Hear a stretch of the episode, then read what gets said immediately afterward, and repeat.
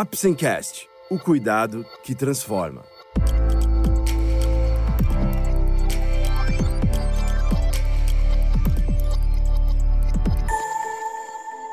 Hoje vamos falar sobre a doença do refluxo gastroesofágico, a DRGE. Você vai conhecer um pouco mais sobre suas causas, variações, sintomas e tratamentos, além de falarmos um pouco sobre gastrites e dispepsia. Vamos lá? O Apsencast é um oferecimento da Apsen Farmacêutica. Através desse podcast, vamos levar para você conhecimento e informações de qualidade sobre temas relevantes na área da saúde, de uma forma leve e acessível, porque para nós da Apsen, cuidado também é instruir. As doenças do tubo digestivo são divididas em orgânicas e funcionais, como falamos no episódio sobre a síndrome do intestino irritável aqui no Apsencast. A doença do refluxo gastroesofágico, ou simplesmente DRGE, representa a doença orgânica mais comum do tubo digestivo. Acredita-se que, se considerarmos os diversos sintomas, típicos e atípicos, esofágicos e extraesofágicos, por volta de 20% da população brasileira pode estar acometida por essa doença. Parece haver taxas bastante distintas entre o Ocidente, 20 a 30% da população, e o Oriente, com valores em torno de 5%, embora com números cada vez mais altos. A DRGE parece aumentar com a idade, especialmente a partir da terceira década de vida. Acomete especialmente pacientes com aumento do índice de massa corpórea, o IMC, com sobrepeso e obesos. Embora tenhamos notado um aumento progressivo da DRGE, a partir dos anos 80, aparentemente a doença tem se estabilizado, especialmente na Europa e Estados Unidos. Esta patologia tem caráter crônico. Sua relação com a alimentação, qualidade de sono e uso frequente de medicação faz com que os pacientes com este mal apresentem acentuado prejuízo de sua qualidade de vida. Por que a DRGE aparece? Basicamente, a DRGE se apresenta quando o conteúdo do estômago retorna para o esôfago e órgãos próximos, gerando uma série de sintomas típicos e atípicos, esofágicos e extraesofágicos. O conteúdo gástrico contém os vários fatores de agressão da mucosa esofágica, representados principalmente pelo ácido clorídrico e a pepsina, mas também pelos sais biliares e enzimas pancreáticas. A DRGE se instala quando existe um desequilíbrio entre estes fatores de ataque e os fatores de defesa esofágicos. O refluxo do conteúdo do estômago para o esôfago ocorre por vários motivos. O estômago, sem dúvida, representa fator extremamente importante, já que é ele o produtor do ácido clorídrico, um ácido muito forte que, quando volta para o esôfago, pode inflamar este órgão. Para evitar que isto aconteça, existe uma válvula que separa o estômago do esôfago e que tem a função de abrir para que o alimento deglutido chegue ao estômago e de se fechar quando paramos de engolir o alimento. Uma vez o estômago cheio, ele contrai para jogar seu conteúdo para o intestino. Como a válvula está fechada, o único caminho que o ácido e o alimento têm para seguir é justamente em direção ao intestino. Entretanto, em algumas pessoas, esta válvula não funciona bem, podendo se abrir quando deveria estar fechada. Isto é, abre quando não estamos deglutindo ou ainda pode ficar aberto o tempo todo, nunca se fechando.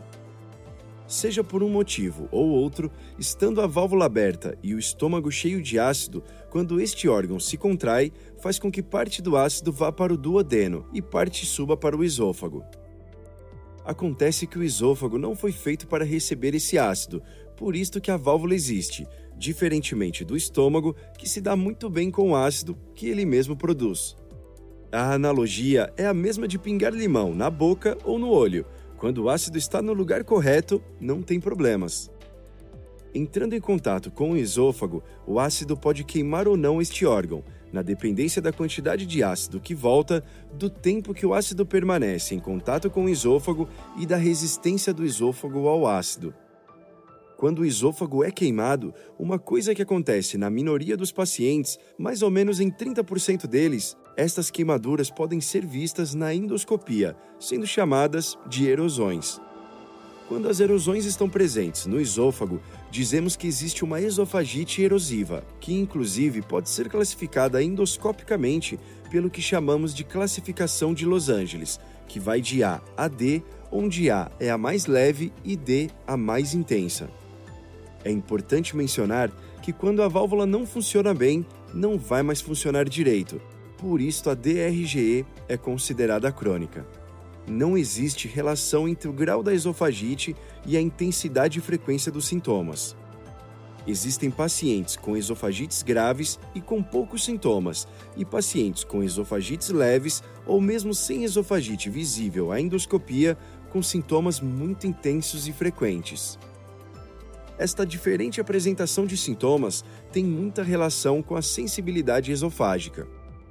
Quanto mais sensível o esôfago é, mais intensos e frequentes os sintomas serão. A sensibilidade esofágica é modulada pelo nosso bem-estar psicoemocional, de tal modo que quanto mais estressados, deprimidos ou ansiosos estamos, mais frequentes e intensos os sintomas serão. Em gastroenterologia, a DRGE pode ser considerada como uma afecção que se apresenta através de diferentes espectros, considerando-se o grau de lesão do esôfago e a sensibilidade esofágica.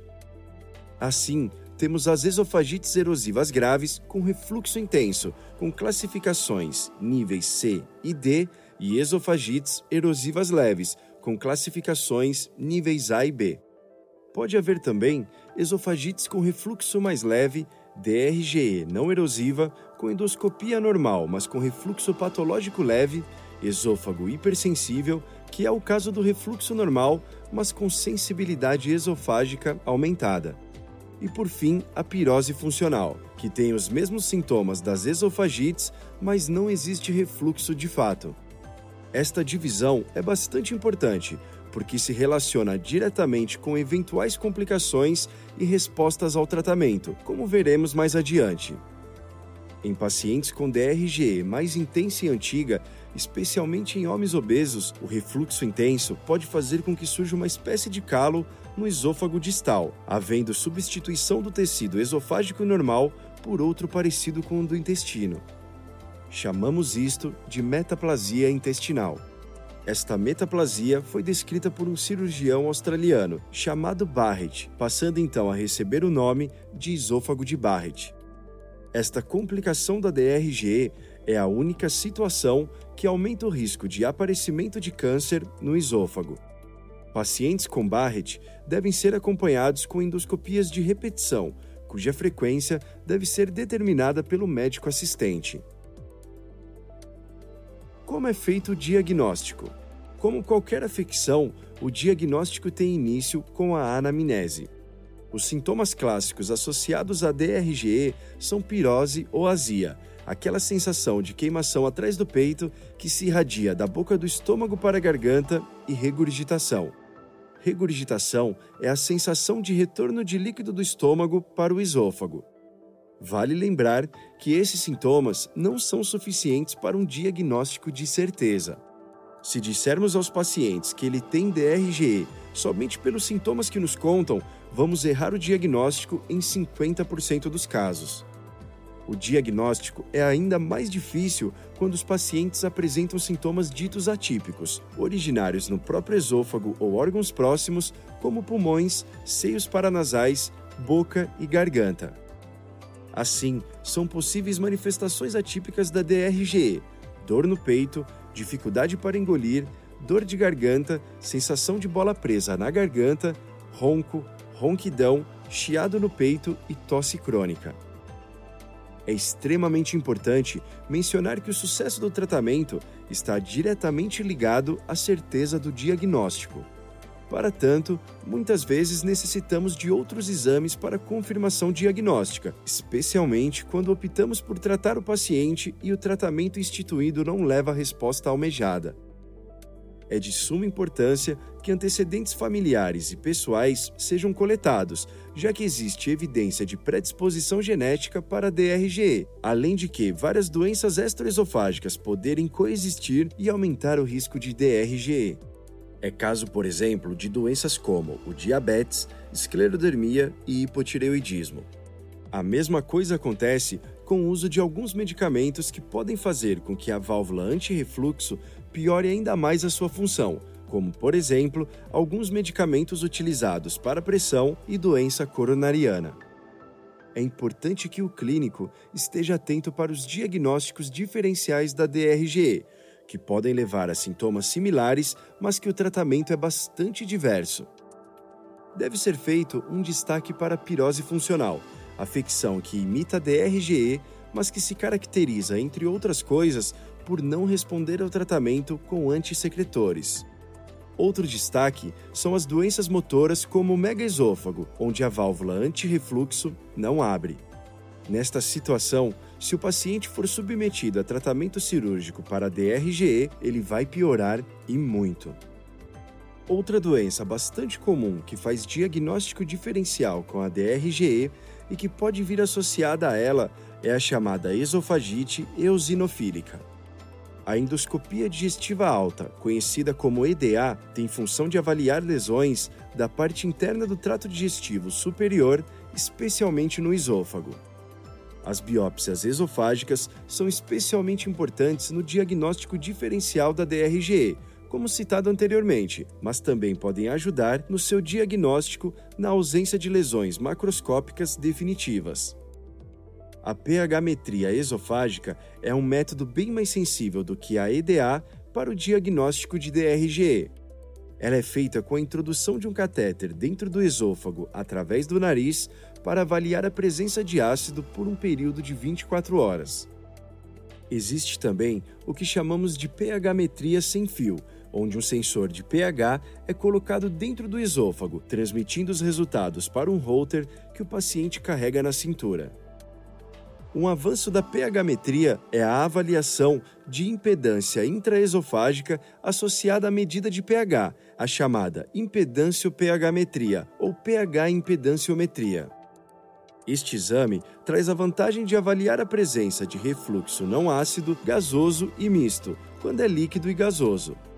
Fato especialmente importante para estudo de pacientes já em tratamento para DRGE, com medicamentos que reduzem a acidez gástrica e ainda com sintomas presentes. A pH-metria deve ser realizada na ausência de medicamentos que reduzem a acidez, já que somente avalia ácido no esôfago. Ela deve ser feita quando temos dúvida quanto ao diagnóstico de DRGE. Já a impedância pH está classicamente indicada nos pacientes que sabidamente têm DRGE, mas não responderam ou responderam parcialmente ao tratamento com drogas redutoras de ácido, já que ela consegue averiguar se existe refluxo de natureza não ácida. A pirose funcional se caracteriza por sintomas sugestivos de DRGE, mas com pH-metria e manometria, histologia esofágica normal e falta de resposta à terapia medicamentosa. A manometria esofágica tradicional ou de alta resolução tem a função de avaliar alterações da contratilidade esofágica, além de determinar o posicionamento dos catéteres de pH ou impedância pH-metria. Tratamento: A DRGE tem como base de seu desenvolvimento um mau funcionamento da válvula que separa o esôfago do estômago, que, uma vez não funcionando bem, não mais funcionará, o que dá o caráter crônico a esta patologia. O tratamento da DRGE pode ser classificado em clínico e cirúrgico. O primeiro pode ser dividido em terapia medicamentosa e o que chamamos de medidas comportamentais e dietéticas. As medidas comportamentais podem ser evitar refeições muito grandes, ou seja, comer um pouquinho de cada vez, evitar comer e se deitar depois das refeições, o ideal é esperar de duas a três horas para isso. Quanto maior a refeição e mais rica em gordura, mais se deve esperar é recomendável exercitar-se, porém sempre evitando atividades após as refeições, especialmente aquelas que aumentam a pressão abdominal. Emagrecer. A perda de gordura abdominal traz impacto extremamente positivo na condução dos pacientes com DRGE. Parar de fumar, elevar a cabeceira da cama de 15 a 20 centímetros, especialmente naqueles que sofrem com refluxo noturno, ou seja, quando está deitado A elevação da cabeceira em pacientes com refluxo sentado ou em pé não tem a mesma importância. Deitar-se do lado esquerdo também tem sentido em pacientes com refluxo deitado. Já no caso das medidas dietéticas, não existe nenhum alimento proibido para pacientes com DRGE. A regra principal é comer o que lhe faz sentir bem, parar o que lhe faz mal, independente do tipo de alimento. Entretanto, vários alimentos são comumente relacionados com piora dos sintomas, como, por exemplo, café, chocolate, bebidas com gás e alcoólicas, alimentos muito ricos em gordura, como as frituras, molho de tomate, carminativos, os casos da menta, hortelã e anis, e por fim, alimentos ácidos ou condimentados. O incremento na ingestão de fibras pode também ser de ajuda para aliviar os sintomas. Todas estas medidas têm caráter individual e podem ser eficazes ou não, dependendo de cada paciente. É bastante importante, em todos os casos, a diminuição do peso, já que existe clara relação entre IMC e DRGE. Fatores que aumentem a pressão intraabdominal devem ser evitados, especialmente com estômago cheio. O fracionamento da dieta também parece ser relevante. Pacientes com sintomas noturnos devem esperar o estômago esvaziar para que possam se deitar.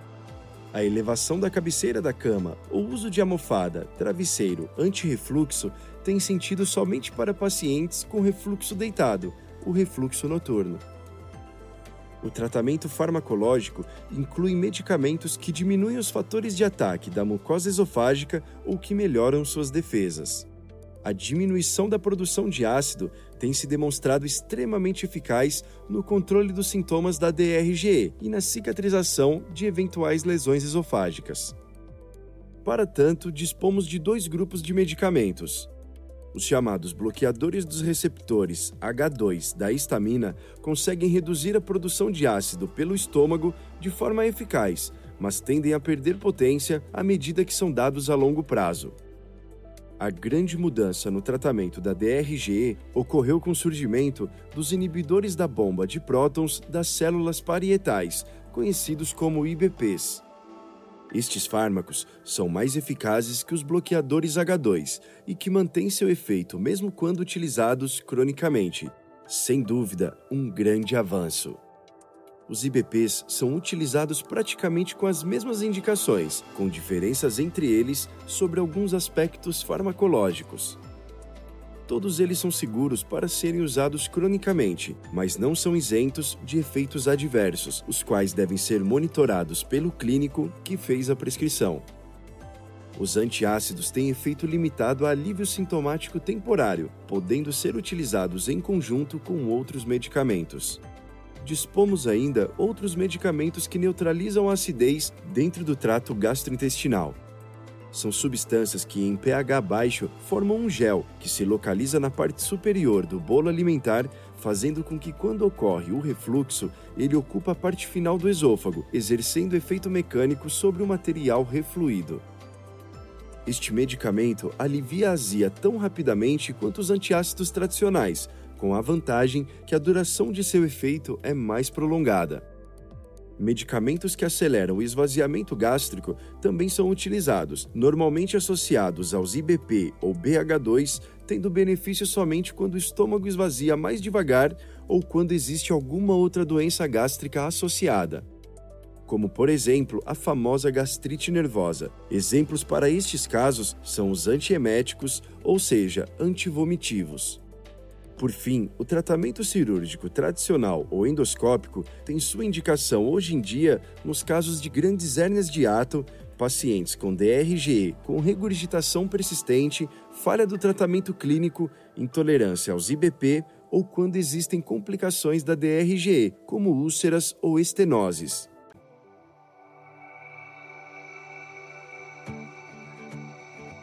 Esse foi mais um episódio do Apsencast. Esperamos ter conseguido esclarecer um pouco mais sobre a doença do refluxo gastroesofágico, a DRGE, suas causas, variações, sintomas e tratamentos, além de falarmos um pouco sobre gastrites e dispepsia. Lembre-se que, para o diagnóstico e tratamento corretos, é essencial procurar um profissional da saúde. Obrigado por ouvir o Apsencast e até o próximo episódio. Este é um podcast feito pela Apsen em parceria com o Dr. Ricardo Correia Barbucci, médico assistente, doutor do Departamento de Gastroenterologia do Hospital das Clínicas da Faculdade de Medicina da USP.